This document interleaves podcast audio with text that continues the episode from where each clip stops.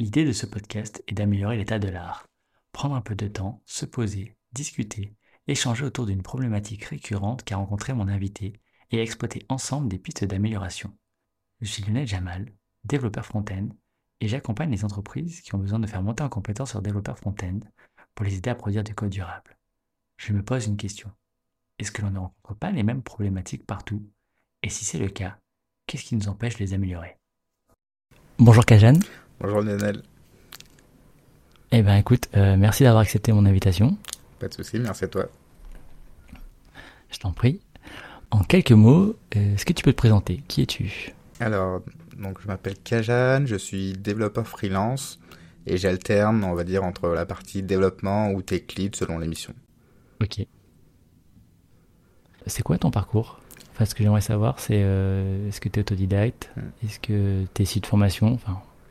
Alors, j'ai un parcours un peu complexe, on va dire. Donc, je, je me qualifierais, on va dire, comme euh, semi-autodidacte. Dans le sens où j'avais commencé à la base avec une licence euh, en informatique, mais que j'ai dû arrêter en plein milieu pour des raisons personnelles. Donc voilà, j'ai cette partie de bagage, on va dire, on va dire théorique, vraiment dans ce milieu-là. Et après, je j'avais fait une pause, on va dire, de deux ans pour bosser vraiment enfin, dans un monde qui n'a rien à voir dans le monde de la restauration et tout.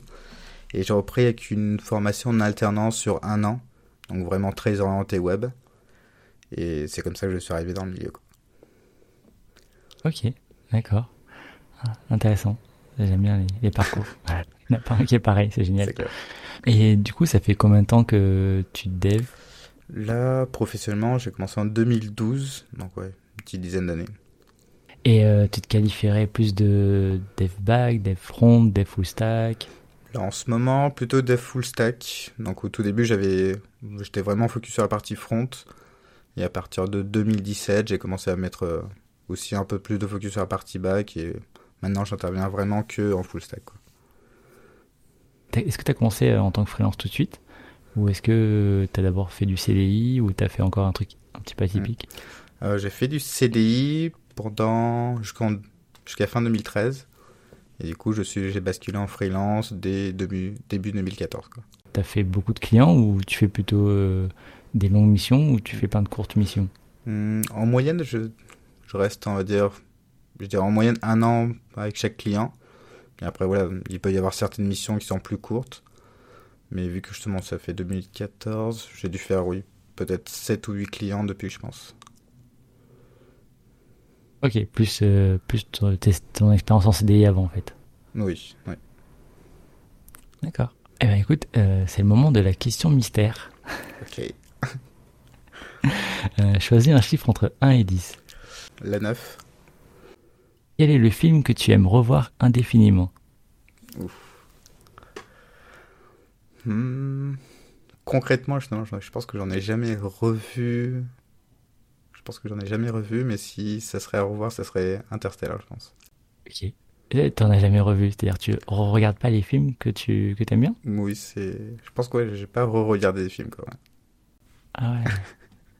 enfin, j'y pense, mais c'est vrai que quand j'y repense de manière concrète, je pense que je l'ai jamais fait quoi. Ok. Moi j'aime bien. On aime bien. On le faisait avant que mon fils y. On, euh, tous les ans, on se refaisait euh, Back to the Future, la trilogie. Mmh, nice.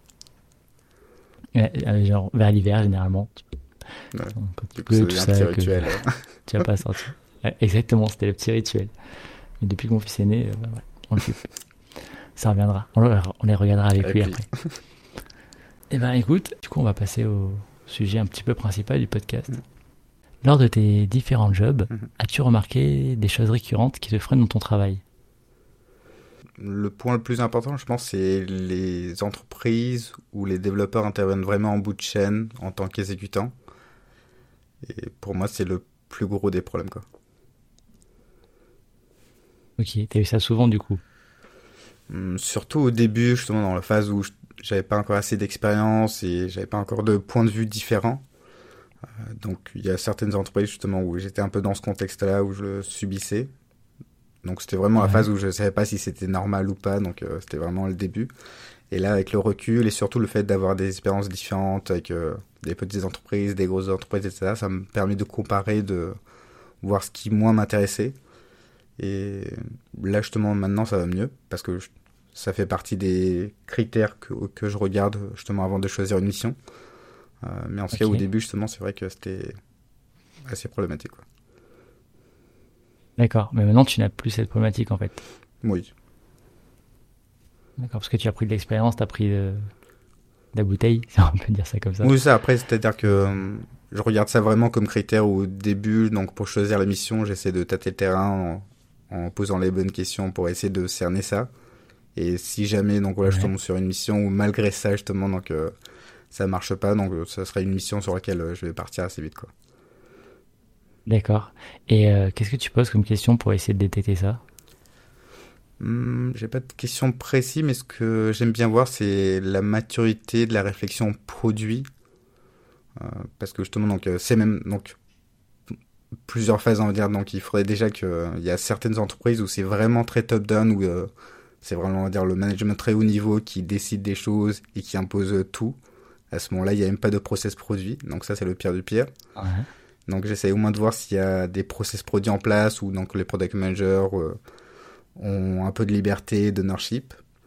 Et après, je regarde un peu comment s'organise, on va dire, euh, le déroulé de, des équipes, l'organisation, pour voir si justement, par exemple, l'équipe tech, elle, est, elle est mise dans la boucle, dans la réflexion, ou si elle intervient vraiment en bout de chaîne, quoi. Donc j'essaie de comprendre un peu donc euh, l'organisation produit globale et particulièrement l'application de la tech, quoi. D'accord. Et ça, tu arrives à le détecter en entretien ou c'est vraiment que quand tu es en mission? Enfin, je veux dire, est-ce que tu as des questions pour essayer de détecter ça? Mm. Ou c'est que quand tu commences ta mission que bah, tu t'en aperçois? Justement, j'arrive plutôt à le détecter euh, dans les entretiens. Après, l'avantage, c'est si jamais, donc, euh, les fois où j'ai ciblé des startups un peu reconnues, euh, l'avantage c'était qu'il y avait par exemple tu as des fondateurs routes qui étaient déjà passés dans des podcasts donc en écoutant les interviews ça me permet de voir un peu le mindset de la boîte donc ça, c'était une approche intéressante. Mais sinon, donc voilà, en entretien, j'essaie, vu qu'il y a des, qu'il y a souvent l'occasion justement de poser des questions justement, enfin dans les deux sens, j'essaie de creuser cette partie-là, de bien comprendre comment s'organiser la partie euh, organisation euh, pour essayer de déceler ça. Quoi. Merci. Tu m'as exposé euh, un problème que tu rencontres plus en fait actuellement. Mm. C'est quelque chose que tu rencontres en début de carrière. Euh, le fait d'être euh, juste un développeur euh, exécutant. Est-ce que lors de tes, donc pareil, lors de tes, toutes tes missions, mm. est-ce que tu vois des choses que tu pourrais améliorer, qui vraiment te, te freinent dans ton travail? Là-dessus, un point vraiment plus concret, c'est, je pense, l'absence de design system. Mm, donc, mhm. enfin, là, c'est carrément le cas concret où je suis dans ma mission actuelle, où on est vraiment, enfin, à zéro à ce niveau-là. Et du coup, donc là, ça fait partie des choses que je pousse. Enfin, vraiment, donc c'est-à-dire qu'il n'y a pas vraiment de design system ou même de base de design system sans même de parler de, de systèmes, on va dire, complexes, euh, poussés. Euh, même avoir une base de composants réutilisables, etc. Euh, donc, on n'a pas encore ça. Et ça fait partie justement des éléments que je pousse pour, pour que ça puisse fluidifier le travail autant au niveau design que technique. Alors, pour ceux qui, qui nous écoutent, est-ce que tu peux définir ce que c'est un design system et en quoi euh, ça va t'aider hmm. en fait dans ton quotidien? Alors du coup un design system c'est hmm, un ensemble on va dire de standards et de composants qui vont permettre de faciliter donc le travail de design ou, euh, ou de développement. Euh, donc de manière concrète, comment ça va se présenter, c'est par exemple on va déjà avoir une, donc, une librairie de composants avec euh, différentes props qu'on peut utiliser, différents cas d'usage pour expliquer dans quel cas on est censé utiliser tel ou tel composant. Et parfois, ça peut même aller plus loin où on peut lister donc les, la charte de couleurs à utiliser justement par rapport à, la marque, ou même des, des spacings pour avoir des échelles de spacing euh, bien précis et ne pas avoir euh, voilà donc une application qui va un peu dans tous les sens. Et l'avantage, c'est déjà que ça va apporter une harmonisation dans l'application. Donc on va pas s'amuser à retrouver des boutons d'une manière dans une page et d'une autre manière dans une autre. également, d'un point de vue du développeur, hmm, ça sera beaucoup plus simple de travailler. Parce que quand on va vouloir créer par exemple une nouvelle page, on n'aura pas besoin à chaque fois de faire du style euh, euh, custom ou from scratch pour faire la page, mais on pourra réutiliser vraiment tout un tas de composants réutilisables pour aller plus vite. Et pareil côté design, donc avec les outils qu'on a actuellement comme Figma ou autre, on peut carrément avoir l'équivalent des design systems dans Figma. Et du coup, on aura vraiment un langage commun avec l'équipe design et tech. D'accord, merci. Euh, moi, j'ai jamais travaillé encore avec des design systems. J'ai travaillé plus avec des, euh, des bibliothèques CSS, enfin, genre Bootstrap et compagnie. Et donc, ma question, c'est les design systems, bah, est-ce que ça marche? Est-ce que, parce que tu vois, quand tu vas travailler avec euh, chez un client et que tu vas, enfin, client, ton patron, enfin, quand tu vas travailler au quotidien avec euh, Bootstrap ou Materialize, tu vas très souvent et assez vite le tordre pour essayer de l'adapter à tes maquettes. Alors que j'imagine un design system, c'est déjà adapté à tes maquettes. Mm. Euh, mais du coup, voilà, est-ce que ça marche? Est-ce que tu as avoir une cohérence avec euh, les design systems mm, Oui, non, en tout cas, des expériences que j'ai vues, ça marche. Et après, justement, ça marche si euh, il y a vraiment cette collaboration entre design et tech. Parce que justement, c'est pas quelque chose qui doit venir être imposé d'un côté et, et subi par l'autre, mais c'est justement, ça doit vraiment un travail collaboratif.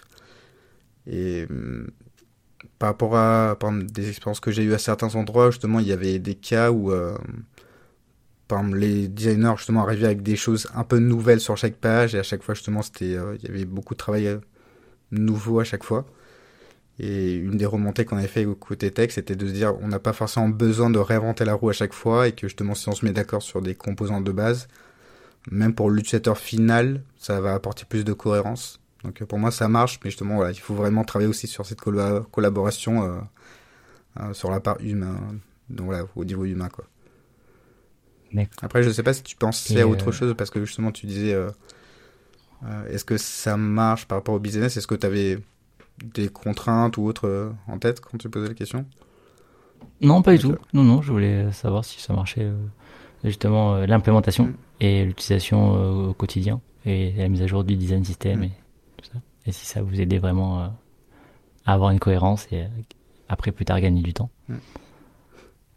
Hum, et tu as dit, euh, ah ouais, question intéressante avec ce que tu as soulevé. pour toi, la mise en place d'un design system, ça vient plus des développeurs, des designers? Enfin, la volonté première de ce que tu as vu, ça vient, ça vient d'où? Hum, Je dirais que ça, ça dépend vraiment de la maturité de chacune des équipes. Donc parfois, tu peux avoir justement des, des, équipes de dev justement qui sont plus matures sur ces sujets, donc c'est eux qui le poussent. Parfois, ça peut venir de l'équipe de design. Par exemple, là, dans la boîte où je suis, donc euh, le designer, parce que pour l'instant on n'en a qu'un seul, a déjà commencé à mettre en place un design system justement sur Figma. Mais du coup, côté tech, on n'y est pas encore, donc justement, ça a été plus poussé par l'équipe design en l'occurrence. Donc là, je dirais, ça dépend vraiment voilà, de la maturité plutôt des équipes. Quoi. D'accord. Si demain tu arrivé dans une boîte où il n'y a pas de design system, imaginons les designers ne savent mm. pas ce que c'est, les développeurs ne savent pas ce que c'est. Déjà, un, est-ce que tu voudrais le mettre en place, donc le pousser? Et euh, deux, comment tu t'y prendrais? Hmm, Du coup, pour la première question, je dirais que ça dépend vraiment du contexte, parce que c'est vrai que je disais que je enfin, je parlais que dans la plupart des cas où j'ai connu, je trouvais que c'était un problème qui est n'y ait pas de design system, mais voilà, ça se trouve, c'est pas le cas partout, donc il faut déjà s'assurer si c'est un problème ou pas. Parce que par exemple, si on se dit que euh, l'équipe a utilisé par une librairie comme matériel UI ou autre, et que ça tient la route par rapport à leur utilisation, il n'y a pas du tout de problème. Euh, donc voilà, c'est vraiment ce premier point à vérifier si, voilà, est-ce qu'il y a un problème euh, au niveau de l'équipe par ce manque-là. Et du coup, la deuxième partie de comment le mettre en place, je pense qu'il y a déjà une partie d'éducation à faire notamment donc si, euh, surtout si l'équipe design aussi n'est pas au courant de ces pratiques-là. Donc je pense qu'il y a une petite partie d'éducation, donc de montrer un peu ce qui se fait, donc les bonnes pratiques, les avantages, les inconvénients. Et après de vraiment de démarrer petit, donc de pas chercher vraiment à faire euh, le design système parfait, etc. Mais vraiment commencer petit, donc euh, commencer par, par mettre en place un outil qui s'appelle Storybook, qui comment, permet de travailler sur des composants vraiment de manière isolée. Euh, de mettre en place ça et de mettre, travailler, commencer à travailler sur quelques composants isolés pour montrer un peu l'intérêt euh, juste à travers quelques composants et ensuite petit à petit étendre le travail. Quoi. Ok, merci. Est-ce qu'il y a un sujet sur lequel je ne t'ai pas amené, dont tu aurais aimé parler? Là, comme ça, je vois un spécial. C'est vrai, quand je réfléchissais justement à, à la session. Je pensais vraiment à ces deux sujets-là, donc la partie vraiment donc organisation produit et la partie design system. Donc là, comme ça, non, je vois rien d'autre. Eh ben, merci beaucoup, Kajan. Pas de souci. Merci à toi.